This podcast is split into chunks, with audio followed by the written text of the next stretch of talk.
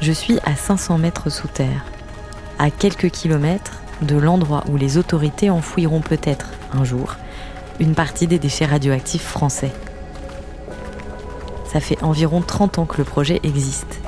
Et s'il est autorisé, dans une quinzaine d'années, on commencera à transférer en sous-sol les déchets à haute activité et à vie longue, ceux qui seront trop dangereux, trop longtemps, pour être gardés à la surface.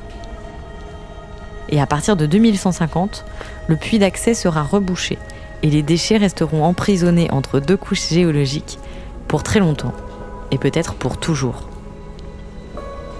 Leur radioactivité devrait commencer à atteindre la surface dans environ 100 000 ans. Et c'est pour ça que j'ai pris cette durée symbolique comme horizon. 100 000 ans. Mais en réalité, même 2150, dans 130 ans, ça me paraît loin, trop loin pour me projeter. 130 ou 100 000 ans, ce sont des durées abstraites parce que je serai probablement plus là à ce moment-là. Du coup, je regarde les tunnels qui m'entourent un peu comme je regarderais un vaisseau spatial, s'il m'était donné d'en visiter un. C'est intéressant, mais ça ne me concerne pas directement.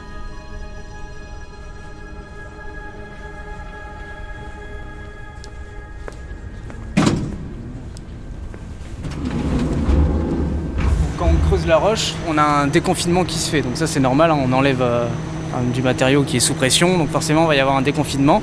Ce qu'on a remarqué aussi. Je comprends pendant la visite que les galeries de stockage seront toutes creusées dans le même axe. Parce que même dans cette couche géologique, parmi les plus stables en Europe et même au monde, une couche géologique qui a été choisie pour sa stabilité, eh ben ça bouge quand même un petit peu. C'est ce que me raconte Martine Bernadet, la chargée de communication du site. Et la galerie, elle est soumise à des forces. La première force à laquelle on pense, c'est le poids. Donc c'est toute la roche qui est au-dessus de nous, qui appuie au-dessus de nos têtes. Voilà. Alors on, peut penser qu'elle est importante, ces 12 mégapascales, c'est quand même assez important, mais ce n'est pas la principale. Donc il y a une autre force qui s'exerce en fait de manière horizontale et qui est liée à la poussée des Alpes. En fait, c'est la tectonique des plaques. Ici, à un demi-kilomètre sous terre, la tectonique des plaques est une force non négligeable. Alors qu'en surface, il faut des années, voire des milliers d'années pour s'en rendre compte. C'est comme vivre un événement historique et prendre conscience que l'histoire est en train de s'écrire maintenant, tout de suite, et qu'on est dedans. Le temps, même très long, s'écoule un peu dès maintenant.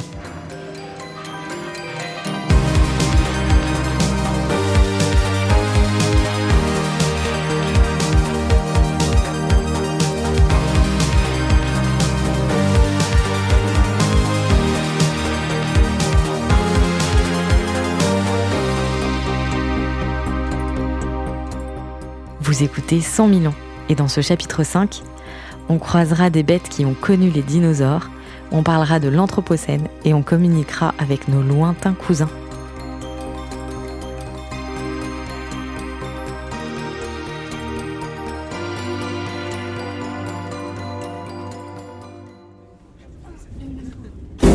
Je suis restée 45 minutes à 500 mètres sous la terre. J'ai bien vu la roche, je l'ai touchée, j'ai senti son humidité. Mais les couloirs étant très larges, la lumière des néons très vive, ça ressemble plus à un laboratoire qu'à une mine. Du coup, on est plus dans une atmosphère de science-fiction que dans une ambiance de type germinal. Après avoir repris l'ascenseur dans le sens inverse pour rejoindre la surface, juste à côté de la sortie du site, à l'endroit où on se débarrasse de son équipement de sécurité, Martine me fait remarquer un détail un peu anachronique. Vous avez vu Sainte-Barbe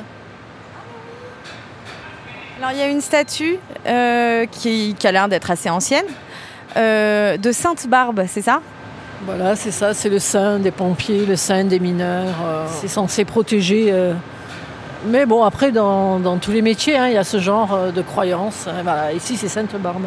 Donc c'est une croyance qui est là, à côté, sur un projet industriel moi personnellement, ça me fait halluciner.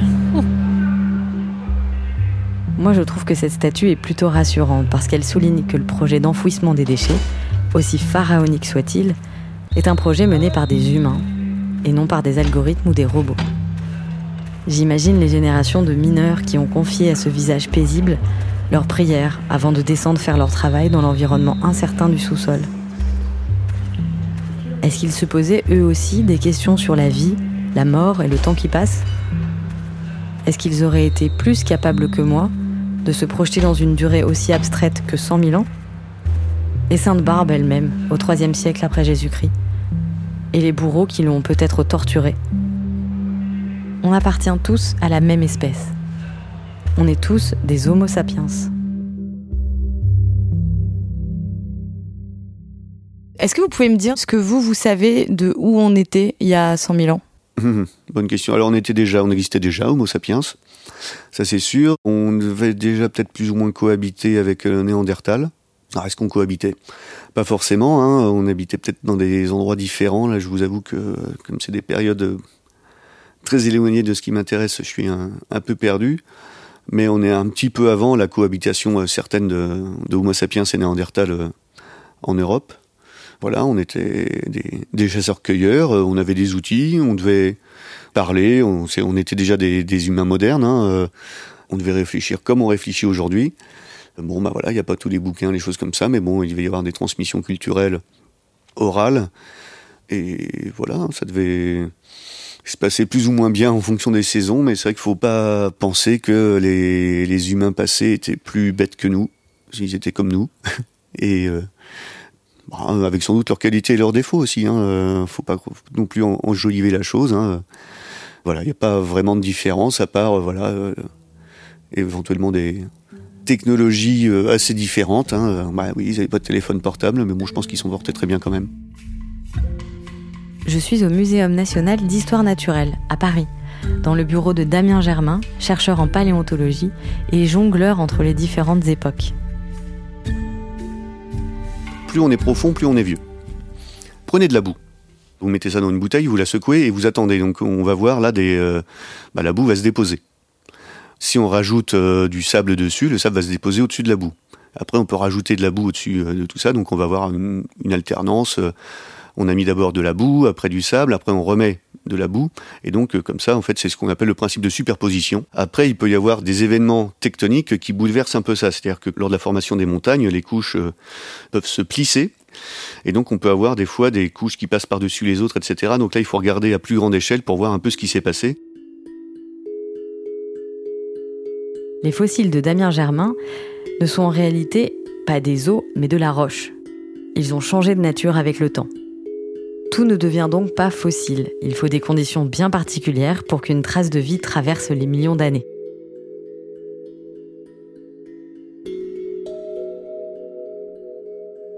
Les trucs que j'adore regarder, c'est les, empreintes on peut avoir des traces de pistes euh, d'animaux hein, qui, ont marché dans la boue euh, et, voilà la boue a séché, c'est resté.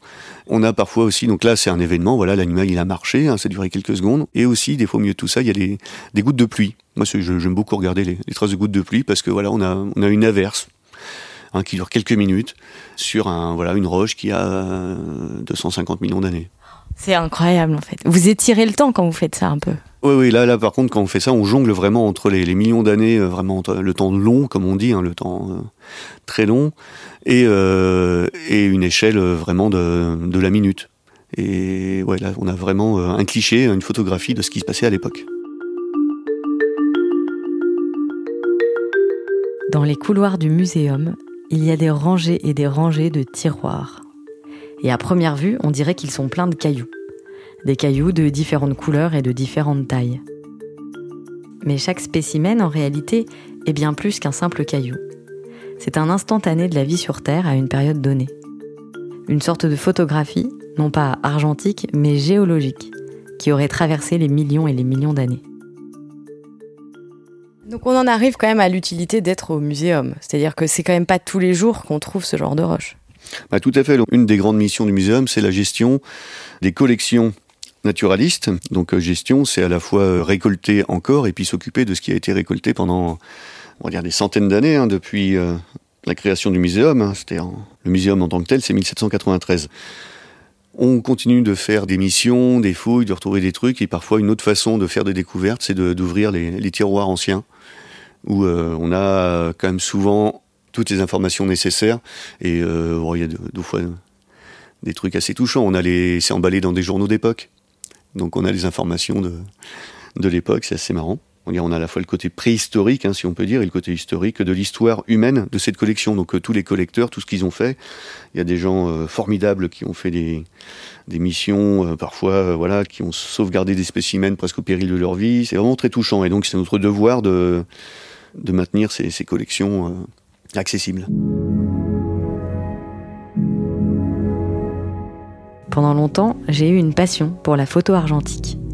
J'en prenais plein, j'adorais ça et j'avais des tas de pochettes en carton qui s'accumulaient dans mes tiroirs. J'ai jamais pris la peine de faire des albums, mais j'aimais bien les regarder et les sortir pour des mariages, des anniversaires. Résultat, des années plus tard, j'ai des tas de photos sorties de leur boîte d'origine. Alors quelques-unes ont une date imprimée en rouge au dos, mais les autres sont orphelines. Je n'ai aucune idée de quand je les ai prises.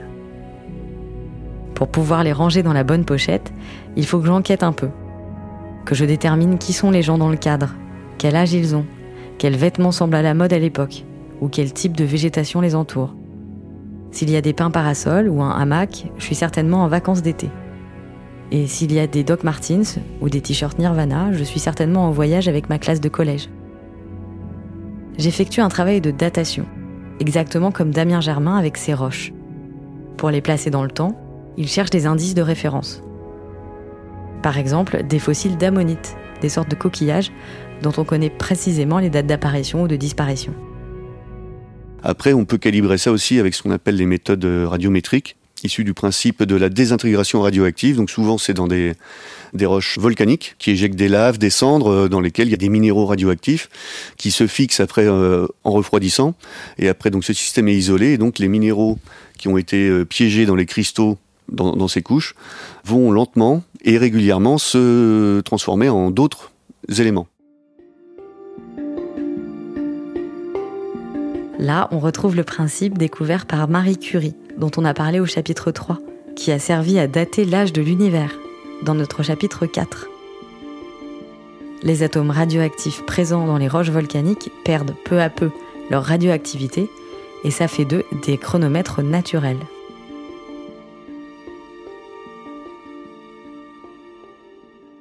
Et euh, on connaît très bien la vitesse à laquelle ces éléments se désintègrent, on dit, ou, ou changent. Et donc quand on fait les rapports entre l'élément fils, comme on dit, et l'élément mère, père, on peut savoir, euh, en fonction de ces différences de rapport, quelle était la composition initiale.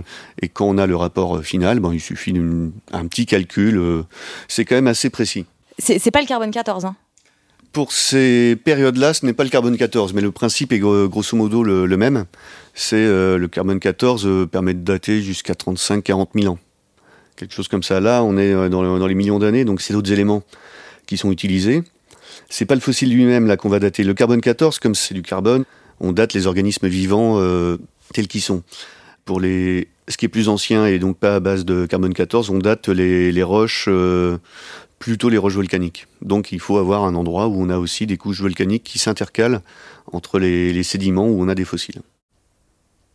Quand vous, vous regardez euh, vers le passé, que vous voyez tous ces millions d'années, est-ce qu'il y a des trous? On a des informations sur quasiment toute la durée de l'histoire de, la vie, mais pas partout. Parce que bah, la fossilisation, c'est quand même quelque chose d'assez rare. Mais bon, quelque chose de rare sur des millions d'années, finalement, on peut en trouver pas mal. Hein. On retrouve encore des fossiles euh, régulièrement. Donc oui, on a des, trous. Euh, voilà, euh, il peut y avoir un endroit où, par exemple, il n'y avait pas forcément d'eau qui était en altitude, donc cette, cette zone-là finalement n'avait pas de d'endroit où, pouvaient se déposer les fossiles, ou alors les couches où, il y avait potentiellement des fossiles ont été érodées.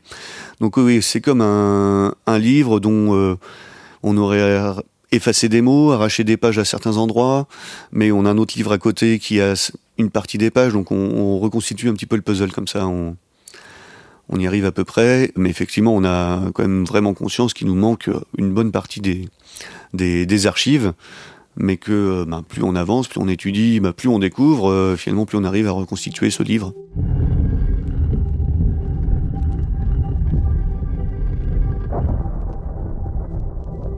J'imagine le sol sous mes pieds comme un millefeuille, composé de strates, qui sont toutes des redistributions des cartes de la strate précédente.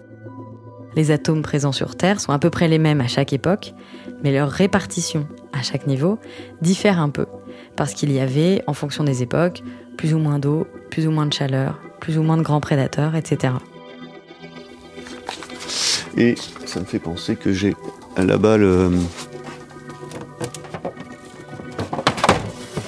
Pour illustrer un peu la datation, je demande à Damien Germain s'il a des os de dinosaures. Parce que j'imagine que c'est le genre d'os le plus ancien sur lequel on peut travailler. Mais je réalise que pas du tout. Mais qu'est-ce que c'est? On dirait un bec. Oui, bah c'est cette sorte d'amphibien euh, avec une tête un peu de crocodile. C'est pas du dinosaure, parce que les dinosaures c'est un groupe très particulier de d'animaux. Mais euh, voilà, ça vivait au même moment. C'est un animal fossile, plutôt un amphibien, donc c'est quand même moins connu que les collègues euh, dinosaures, hein, mais euh, voilà, c'est tout aussi intéressant. On raconte euh, d'autres histoires avec ça. Eux, ils existaient déjà depuis, euh, ouais, on va dire dans les 300 voire un peu plus millions d'années. Ils ont disparu il y a environ 200. Les dinosaures, eux, de leur côté, apparaissent plutôt vers les 230 et disparaissent à 65, si on considère que les gros dinosaures, parce que faut savoir que tous les dinosaures n'ont pas disparu. Hein, les oiseaux sont encore là et les oiseaux sont des dinosaures.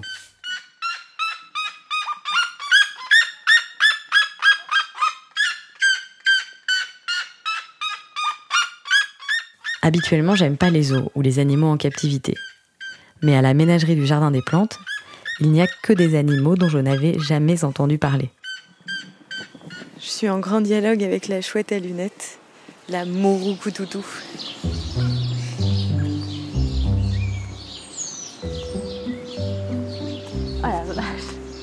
En m'y promenant, j'ai l'impression de voir défiler les pages du grand livre de la vie sur Terre. Donc le binturong, apparemment, c'est un chat-ours.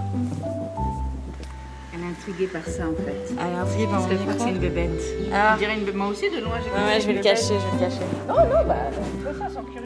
Mais rien ne m'avait préparé à l'espace réservé aux grands singes Ah, elle est là, elle est là.